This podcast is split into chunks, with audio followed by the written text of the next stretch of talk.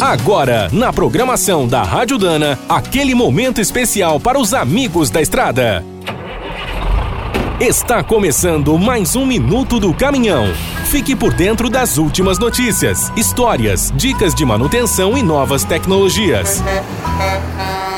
A criatividade dos brasileiros é conhecida em todo o mundo.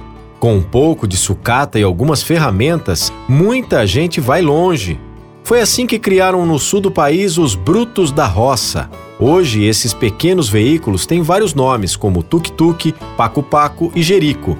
Os primeiros modelos surgiram nos anos 60. Na época, a Ianmar e a Tobata começaram a fabricar pequenos motores diesel no país.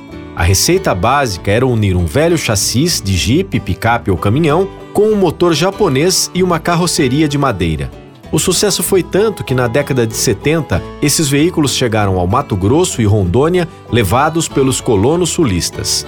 Até hoje, várias empresas seguem fabricando tuk-tuks, principalmente no Rio Grande do Sul, Santa Catarina e Paraná. Muitos modelos deixaram o improviso de lado e contam com chassis próprio, cabine, tração 4x4, rodados duplos, entre outros acessórios. As leis também ficaram mais severas e hoje exigem que esses veículos tenham alguns equipamentos de segurança obrigatórios nos tratores. Em Rondônia, na cidade de Alto Paraíso, os jericos são usados até em corridas. A categoria é considerada a Fórmula 1 da Amazônia.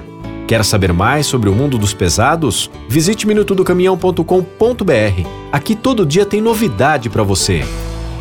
O Minuto do Caminhão é um oferecimento de Spicer. Há mais de 100 anos, a marca dos cardãs e eixos que não ficam pelo caminho. Quem é do trecho já sabe, para ficar bem informado, a Rádio Dana é sempre a melhor sintonia.